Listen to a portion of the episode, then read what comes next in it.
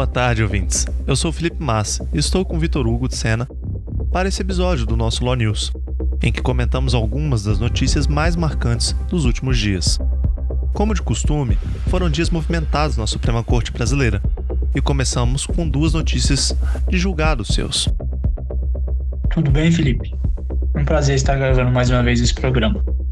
O ministro do STF, Marco Aurélio, proferiu um julgamento sem mérito na lei proposta pelo presidente da República, que visava derrubar os decretos restritivos de atividades e circulação de pessoas publicados pelos governos da Bahia, do Rio Grande do Sul e do Distrito Federal, em razão da pandemia.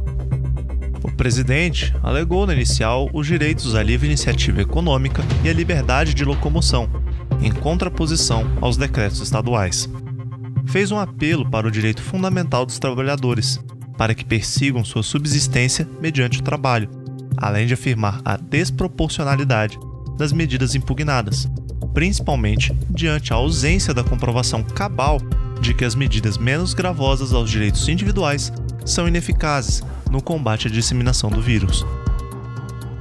Não obstante o enunciado constitucional no artigo 103, inciso 1, acerca da possibilidade do presidente da República propor uma ação direta de inconstitucionalidade, o ministro fez uma distinção pedagógica de que trata-se de legitimidade, mas não de capacidade postulatória. Dessa forma, apenas a Advocacia Geral da União, a AGU, poderia ajuizar a demanda, enquanto representante judicial da União. Além disso, o ministro aproveitou o ensejo para reafirmar o entendimento da Corte, no sentido de que é competência de todos os entes, União, Estados e municípios, tomar as medidas para conter a disseminação da Covid-19. Então, Vitor, por unanimidade, o STF entendeu ser constitucional a legislação da Bahia que proíbe a comunicação mercadológica dirigida às crianças nos estabelecimentos de educação básica. Em sessão ocorrida na quinta-feira, 25 do 3, o colegiado acompanhou o voto do relator ministro Luiz Edson Fachin. A ADI 5631 foi ajuizada pela Associação Brasileira de Emissoras de Rádio e TV, sob o argumento de que a lei violaria a liberdade de expressão comercial e a competência privativa da União para legislar sobre publicidade. No mesmo sentido da fala do ministro Fachin, no que toca à competência legislativa, o ministro Alexandre de Moraes pontuou que nada impede que estados possam exercer a sua competência concorrente para legislar sobre proteção à infância e à juventude. Agora, trazemos uma notícia de cunho internacional. A National Labor Relations Board, ou seja, a agência federal americana que trata das relações de trabalho, julgou que a empresa do multibilionário Elon Musk, Tesla, infringiu repetidas vezes disposições das leis trabalhistas. Dentre as condutas tomadas pela empresa está o ajuizamento de ações judiciais para obrigar seus ex-funcionários a manter o silêncio sobre ocorridos no ambiente de trabalho. Além disso, houve a realização de questionamentos para coagir os funcionários e outros atos institucionalizados para evitar que seus empregados se reunissem para discutir questões trabalhistas. Lembramos de um tweet de Elon Musk em 2018, com um tom intimidador aos funcionários, indicando que não optassem pela representação sindical sob pena de serem prejudicados. O tweet, por determinação da NLRB, deverá ser apagado. No entanto, mais graves ainda são as denúncias de que a empresa demitiu alguns funcionários que optaram por ficar em casa por medo do coronavírus, mesmo a empresa tendo afirmado que os que assim optassem não seriam prejudicados. A companhia continuou funcionando após o decreto local de fechamento das indústrias, mesmo com 450 funcionários seus testando positivo para o vírus, numa única planta da fábrica, que conta com aproximadamente 10 mil funcionários. De volta ao Brasil, Mediante o avanço do Covid-19, cujas variantes começam a mostrar seus efeitos, os estados de São Paulo e Rio de Janeiro anteciparam feriados até o dia 4 de abril, com o intuito de minimizar a circulação de pessoas. O governador carioca em exercício, Cláudio Castro, decretou a proibição da permanência nas praias, além da suspensão das aulas presenciais nas redes pública e privada. Já na capital paulista, escolas, bancos e parques estão inacessíveis até a Páscoa. todos os serviços do governo estarão fechados, exceto os da saúde pública. O rodízio costumeiro da circulação de carros também sofreu alterações, e outras cidades do ABC também adotaram restrições à livre circulação de pessoas. Ainda sobre a pandemia, o projeto de lei da Câmara dos Deputados número 984 de 2021 foi proposto pela deputada Rose Modesto, do PSDB do Mato Grosso do Sul. Esse projeto prevê multas administrativas para quem promover e frequentar festas e outros eventos clandestinos que resultem em aglomerações de pessoas durante o período de emergência de saúde pública. Conforme a proposta, a multa será definida e regulamentada por cada ente federado, mas não será inferior a 5 mil reais para pessoas físicas ou jurídicas que promoverem festas ou eventos clandestinos que resultem em aglomeração, ainda que sem fins lucrativos, na sua propriedade ou em estabelecimento comercial, e não inferior a 500 reais para quem participar desses eventos. Os valores angariados seriam obrigatoriamente usados em ações na área da saúde pública. O projeto, atualmente, aguarda despacho da presidência da Câmara. Saindo do assunto do coronavírus, mais ainda relacionado ao nosso parlamento, outro projeto de lei que tramita na Câmara e que vale ser mencionado é o de número 5633 de 2020. Esse projeto é de autoria do deputado José Cirilo, do PT do Ceará. A proposta proíbe hotéis, pousadas e outros estabelecimentos de dormitório a realizar cobrança antecipada de valores das diárias ou das taxas de hospedagem. O texto insere a medida no Código de Defesa do Consumidor, prevendo que tais cláusulas contratuais serão nulas. Perguntado sobre o tema, o deputado afirmou que essa conduta é abusiva.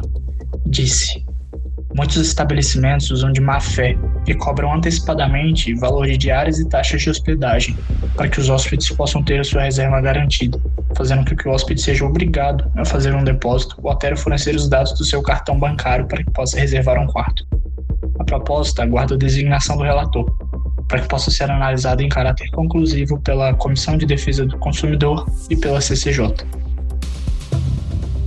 Por último, mas não menos importante, o Congresso Nacional aprovou na última quinta-feira a proposta orçamentária deste ano, PLN 28/20.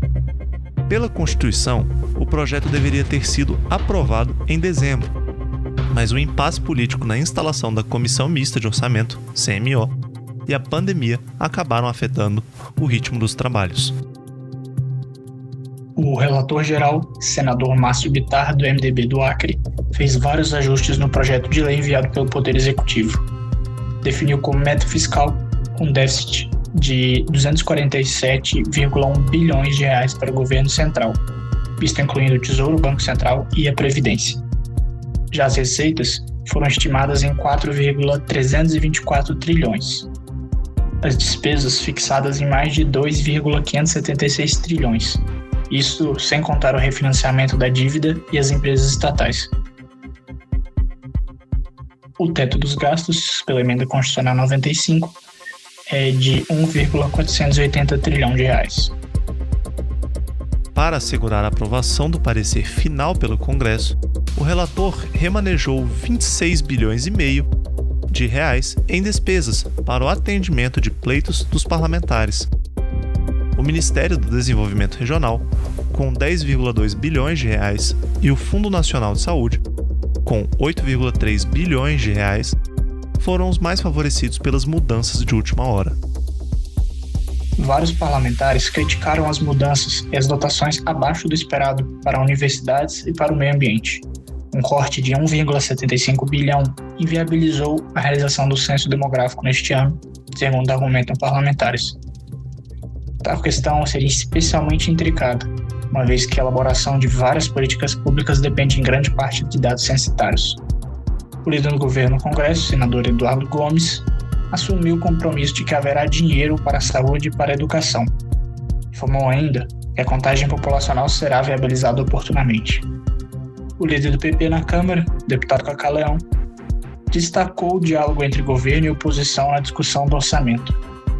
Declarou que o relatório traz o que o povo mais deseja, isto é, tranquilidade e garantia dos recursos para as vacinas, mas também para a retomada dos investimentos que o Brasil precisa.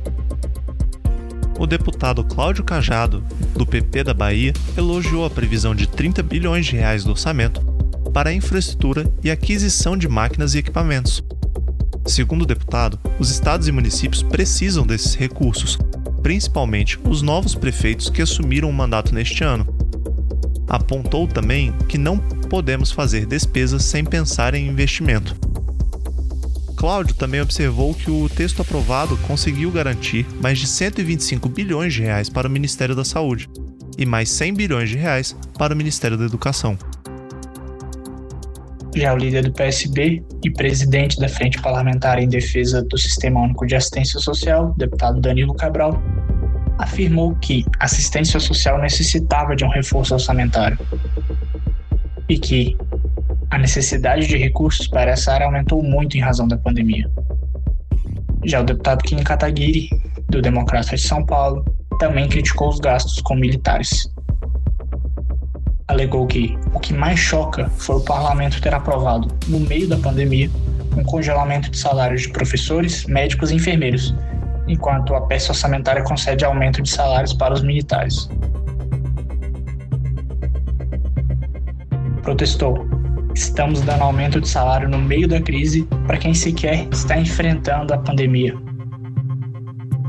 Indagado a respeito, o relator afirmou que, abre aspas, na árdua tarefa para conciliar o cenário de pandemia, a retração econômica, os poucos recursos discricionários, que são os de livre uso pelo executivo, e os pleitos legítimos, tive que tomar decisões difíceis, mas necessárias. Aumentamos o dinheiro para a saúde e educação, garantimos os recursos para a pesquisa da vacina brasileira, que vai acontecer ainda neste ano, e mais de 20 bilhões de reais para o governo federal continuar comprando vacinas. Fecha aspas. O senador destacou a garantia de recursos para impedir a paralisação de obras fundamentais de infraestrutura. Bitar elogiou que os parlamentares da oposição não têm trabalhado para obstruir a votação, aspas. É claro que a peça orçamentária não vai agradar nunca a ninguém, mesmo em tempo de vacas gordas. Sou a favor das reformas do Estado brasileiro, mas elas têm uma velocidade que não é a mesma daqueles que precisam comer e não tem outra forma a não ser com a ajuda do Estado. Fecha aspas. Agradecemos à agência Câmara de Notícias pelas informações sobre a proposta da Lei Orçamentária Anual de 2021, que agora segue para a sanção presidencial. Bom, era sobre isso que gostaríamos de tratar em mais esse episódio do nosso quadro, o Law News. Agradecemos muito a sua audiência. Nós ficamos por aqui e não se esqueça de acessar o nosso website, ecjuri.org, onde, além dos nossos podcasts semanais, encontrará também uma série de artigos e nos vemos no próximo episódio.